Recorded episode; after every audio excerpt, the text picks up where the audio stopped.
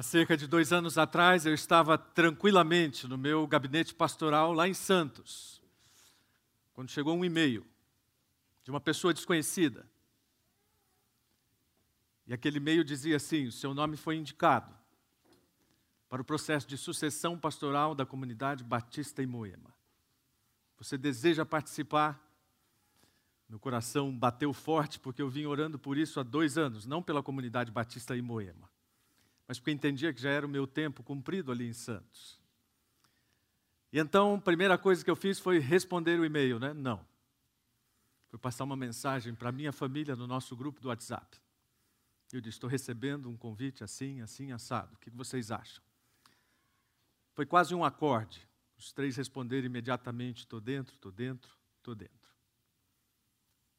E daí então, muitas mudanças vocês acompanharam. E o desafio era enorme, porque sair de uma situação confortável para uma situação desconhecida, né? Isso não der certo. Quem é essa comunidade batista de Moema? E comecei a ver então alguns vídeos, procurar na internet, acompanhar algumas coisas. E começou também uma fase engraçada lá na igreja que eu estava. Qualquer pessoa desconhecida que entrasse, eu achava que era algum espião da CB Moema. Tipo Sandra Stein, esse tipo de coisa. E num dos, num dos, domingos de setembro apareceu lá o pastor Nelson, da igreja aqui do Ipiranga. Eu falei, pronto, veio amando da CB Moema. Mas o grande desafio foi conhecer essa comunidade e perguntar quem é esse grupo de pessoas, o que quer, o que vive, não é matéria do fantástico. Mas como é que eu posso ser parte dessa comunidade e abençoá-la? Então começou um tempo de muita dúvida, de muita incerteza em relação a tudo aquilo que a gente estava vivendo. Porque foi um dos maiores desafios saber como conduzir a igreja da qual eu ainda era pastor, mas já com a cabeça na igreja que eu viria a pastorear daí a alguns meses. E começar a fazer esse exercício, como é que a gente pode assumir uma identidade que seja a identidade que Deus quer que nós assumamos. E foi um tempo muito rico, foi um tempo muito abençoado por várias pessoas que estão aqui, que eu tenho até receio de dizer o nome, correndo o risco de ser injusto, talvez, com algumas. Mas ao longo do tempo, algumas coisas foram realmente nos surpreendendo. E logo no começo, naquela empolgação da igreja, tem um japonês aqui que eu também não vou dizer o nome, que dizia: É, pastor, você é novidade agora, mas depois que passar a novidade eu quero ver. Bom, nós estamos há um ano e meio e o pastor Jovaldo continua dizendo: É muito gostoso ver como é que a igreja está empolgada. E por que ela está empolgada? Bom, porque ela é uma comunidade de Cristo. Essa é a razão, porque não há outra causa para nossa empolgação a não ser Jesus, e se tiver, é espúria. Precisamos estar empolgados porque estamos aqui ao redor da mesa, ao redor do pão, por causa da pessoa de Cristo. Agora, claro que há aspectos que nos diferenciam. Por que, que você está aqui hoje de manhã e não está nas milhares de igrejas evangélicas que nós temos aqui em São Paulo? Deve ter uma razão. O que faz esta comunidade diferente a ponto de você sair hoje com frio, uma sensação térmica de 6 graus de manhã, para estar aqui reunido com estas pessoas? Eu penso que a principal razão é pelo fato de sermos a comunidade do amor encarnado. No domingo passado, eu terminei a minha reflexão convidando a igreja a pensar nisso se realmente somos essa comunidade. O que, que nos faz diferentes a ponto de dizer que Cristo está aqui entre nós, Cristo está sentado aqui em cada uma destas mesas? Quando a gente coloca uma frase bacana, e pode colocar a frase bacana aí. Eu vejo muitas pessoas fotografando, eu fico pensando o que o pessoal faz. Né? Algumas eu já vi. Segunda-feira eu abro uma rede social, está lá a frase do sermão. Puxa, que bacana! Isso impactou a sua vida, eu fico feliz. Você volta nessa frase para meditar. Você volta nessa frase para pensar em cada uma dessas palavras, porque uma delas diz que os pequenos passos que nós precisamos dar nessa direção precisam estar profundamente arraigados na cruz e na ressurreição. E não é simplesmente a comunidade que é bacana, porque tem gente bacana, porque é fácil de estacionar, porque tem um lugar confortável. Mas é uma comunidade com algumas características. E hoje, pela primeira vez, a gente vai tornar público um exercício que a gente vem fazendo com a igreja e com a liderança, principalmente. E claro, muita gente não tem muita paciência para esse tipo de exercício ficar preenchendo papel, respondendo. Esse exercício começou lá no encontro de carnaval no ano passado. E então nós traduzimos essa identidade da CB Moema numa primeira frase. E a Fernanda Ximenes ajudou a gente a ilustrar essa frase na, na forma como ela vai aparecer aí. Uma comunidade missional conectando pessoas, ideias e ações globalmente a partir do seu contexto local. E agora nós estamos numa segunda fase, que é em cada uma dessas áreas subdescrever aquilo que nos caracteriza. Na primeira delas, quando nós dizemos que somos uma comunidade, nós estamos, na verdade, repetindo aquilo que o apóstolo Paulo já falou. Nós somos a família de Deus. Nós somos comunidade. Isso às vezes é só um discurso, porque não é uma prática. E convenhamos, ser uma comunidade é bem desconfortável, não é verdade? Você chegar aqui no domingo, ver as mesas desse jeito diferente, falar, puxa, eu vou ter que sentar na frente do irmão, vou ter que olhar para ele, vai começar aquela história, hora com ele. Isso é muito chato para algumas pessoas. Isso me tira do meu conforto. Vou ter que me preocupar com o problema do meu irmão? Sim, vai ter que se preocupar com o problema do seu irmão. Porque ele é o seu problema. A não ser que você não queira ser família de Deus. Vai ter que se preocupar com as crianças? Sim, vai ter que se preocupar com as crianças, porque uma igreja que não integra geracionalmente suas pessoas tem os dias contados. Há um documentário, acho que é do Darren Patrick, se não me engano, onde ele começa a falar um local um templo antigo no meio de uma fazenda e diz: essa igreja morreu. Mas ele diz: essa igreja morreu porque seus pais não souberam transmitir a seus filhos a razão da sua fé. Uma igreja que não pensa nas suas crianças, nos seus jovens e que não os coloca como parte das suas celebrações, está assinando sua declaração de morte. E claro, não é só o papel da igreja, é o papel daquilo que você faz lá em casa. Então existe uma conexão muito grande, você pai, você mãe, entre aquilo que você está fazendo aqui e aquilo que você está fazendo em casa.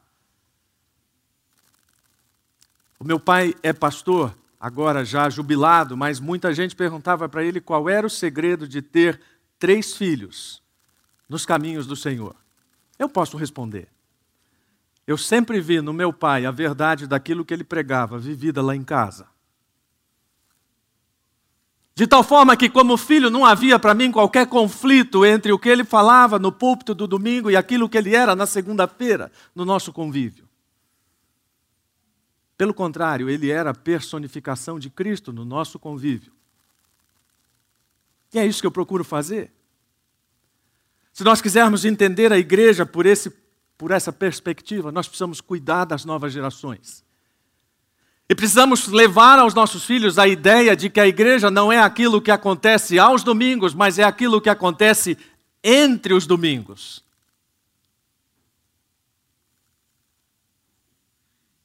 E os nossos filhos vão perceber a qualidade dos nossos relacionamentos. Se estamos preocupados com os outros, realmente como Cristo, ou se a nossa fala é só da boca para fora, com aquela capa de cristão aos domingos.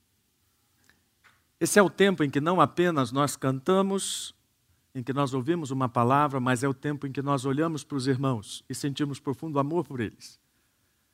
E sentimos que a crise deles é a nossa crise. Há poucos domingos atrás, nós ouvimos aqui o testemunho da, da irmã da Raquel, e do Fábio naquela luta contra o câncer.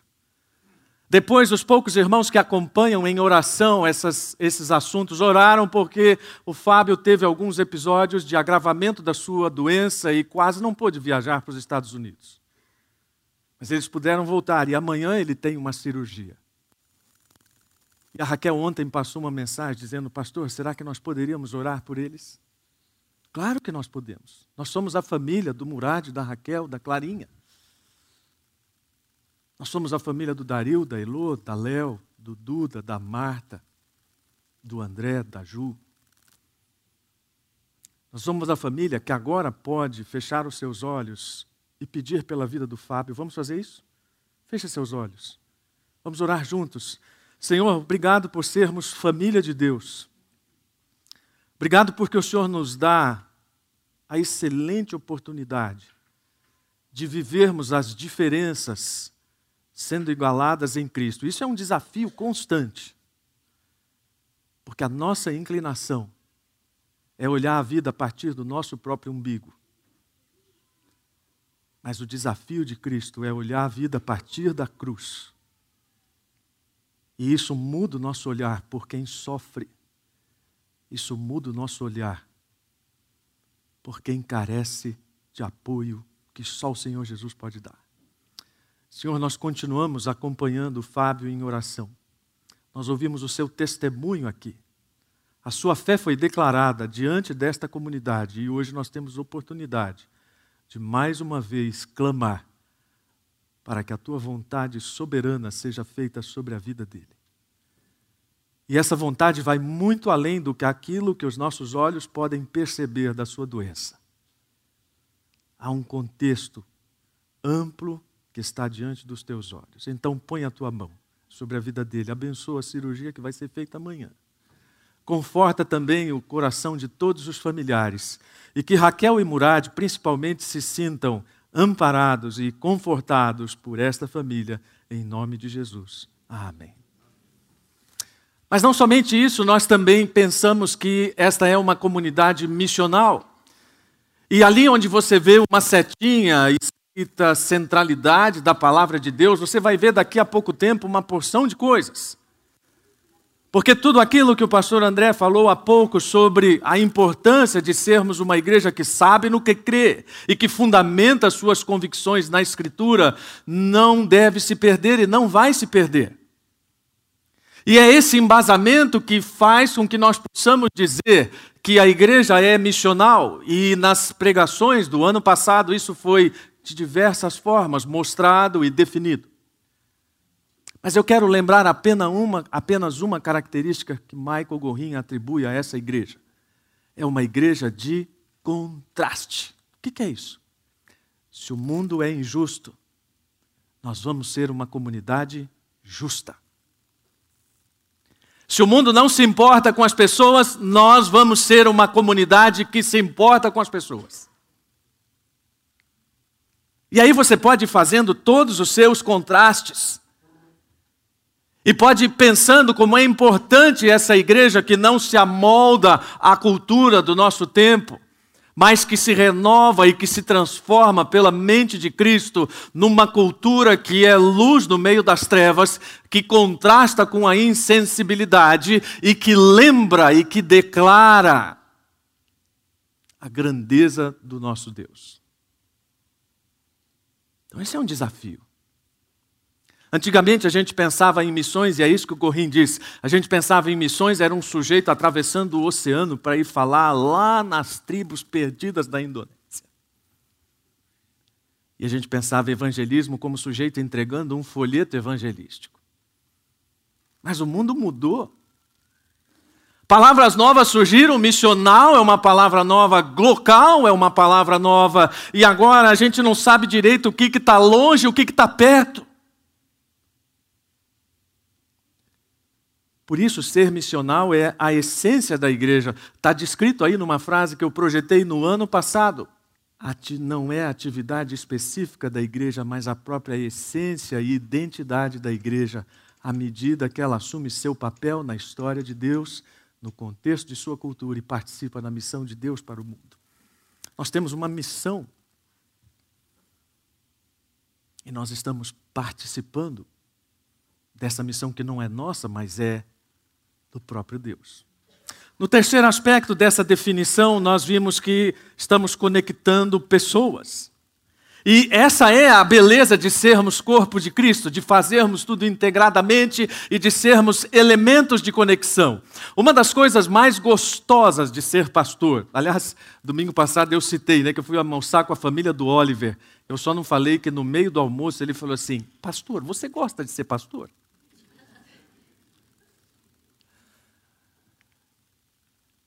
Carlos Oswaldo dizia: o ministério pastoral é uma mistura de lutas e glórias, muito mais lutas que glórias. Eu gosto de ser pastor. Por várias razões. Uma delas, eu consigo ter acesso a uma porção de informações sobre como Deus está conectando pessoas no meio da semana que às vezes a igreja não sabe. Eu sei quem ajudou quem, eu sei quem orou por quem, eu sei quem chegou a, num momento, e essas histórias vão chegando até mim e vão enchendo o meu coração de alegria. Domingo passado eu recebi mais um desses testemunhos, né, de alguém que na vigília trocou pedidos de oração e depois aquela pessoa que havia ficado com o pedido de oração chegou para ela no domingo seguinte e disse: "Orar por sua vida profissional fez a minha vida profissional mudar". Como igreja, nós estamos sempre aproximando pessoas, aproximando ideias, fazendo com que essas ideias se coliguem em função de Cristo. Isso para nós agora é uma obsessão já. Quais são as oportunidades que estão diante de nós? Nós estamos conhecendo um ministério e eu estou encantado com isso. O Marcão ficou de me apresentar aquela pessoa e ele ainda não me apresentou, mas Deus me apresentou. Cruzei com ela. Falei, é ah, esse é o cara que está falando. É, então alguém que está coordenando um ministério que trabalha com mídias digitais, conectando pessoas em função disso que nós estamos pregando. Última parte. A partir do seu contexto local. Há uma tensão muito grande entre o que é fazer e o que é pregar o Evangelho a partir do contexto local. Muita gente diz: olha, nós temos apenas que transmitir a mensagem de Cristo. A palavra apenas deve ser entre aspas. Eu olho para o Evangelho e eu vejo Jesus servindo pessoas. E o meu desejo, como pastor da CB Moema, é ver a igreja servindo a comunidade de Moema e pregando, e nós estamos sonhando com isso, nós estamos sonhando alto. Nós estamos sonhando com uma escola, mas já estamos trabalhando para isso. Nós estamos sonhando com um novo local em Moema que possa ser a sede das nossas atividades e já está quase se concretizando isso. Um local onde nós possamos ter uma orquestra infanto-juvenil para a comunidade, junto com uma oficina de cinema onde a gente possa chamar a comunidade, dizer: venham aqui, que a gente tem uma porção de coisas bacana pra, ou bacanas para compartilhar com vocês, mas a principal delas é Cristo. Lá em Santos nós tínhamos várias atividades comunitárias e era impressionante como as pessoas vinham até mim e diziam timidamente: Você é o, é o pastor da igreja? Eu sou. Vocês fazem tudo isso aqui de graça? Fazemos.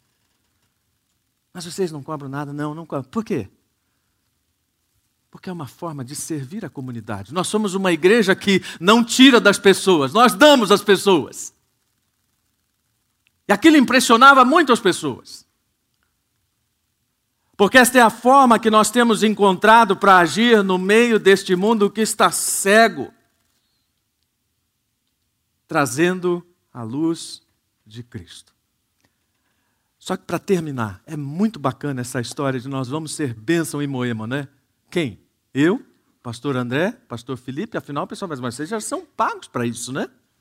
O pessoal da equipe ministerial. Eu já disse aqui perante a igreja que o pastor houve uma série de sugestões. Pastor, nós podíamos ter um ministério assim? Podíamos. Ah, podíamos também fazer? Podíamos. Um ministério com empresários, beleza. Um ministério para falar sobre economia solidária, com. Ah, fantástico, beleza. Quem vai fazer isso? A igreja pode ter tantos ministérios quantos ela queira ter, desde que ela esteja disposta a trabalhar. A não ser que a igreja queira pagar para um monte de gente fazer isso, né? Vamos pagar para alguém trabalhar com os drogados, é verdade, vamos pagar. Vamos pagar também para alguém trabalhar com os moradores de rua, sim, vamos pagar. Vamos pagar e de repente nos tornamos uma empresa. E esse não é o perfil da igreja que serve. Quero terminar minha palavra então repetindo de novo essa frase sobre a nossa igreja, sobre a comunidade, e eu peço que vocês nos ajudem a completar todos os desdobramentos dessa frase, para que nós sejamos a comunidade do amor encarnado, dando estas respostas que o Schaefer mencionou, sobre as quais eu preguei também o ano passado, para nos tornarem a comunidade do amor encarnado. Senhor nosso Deus, nós somos muito gratos ao Senhor pela obra de Cristo. Somos muito gratos porque é por causa dessa obra que nós estamos aqui hoje, reunidos em torno do pão na mesa, reunidos em torno da identidade do Senhor Jesus e clamando agora para sermos esta comunidade do amor encarnado. E, Senhor, que isto seja vivo também agora no momento em que vamos celebrar a ceia do Senhor. Que o Senhor aprofunde os nossos laços que o Senhor nos faça sensíveis ao irmão que está do nosso lado, na nossa mesa, a quem chamamos de irmão não por coincidência. E continuamos clamando para que o Senhor promova um, um reavivamento no meio desta comunidade. Um reavivamento que não seja, ó Deus, somente para dizer que nós somos isso ou aquilo, mas que leve a comunidade a alcançar aqueles que ainda não foram alcançados pela mensagem de Cristo. E que isto seja visto nessas nossas ações em favor dos que carecem do Senhor. Em nome de Jesus, amém.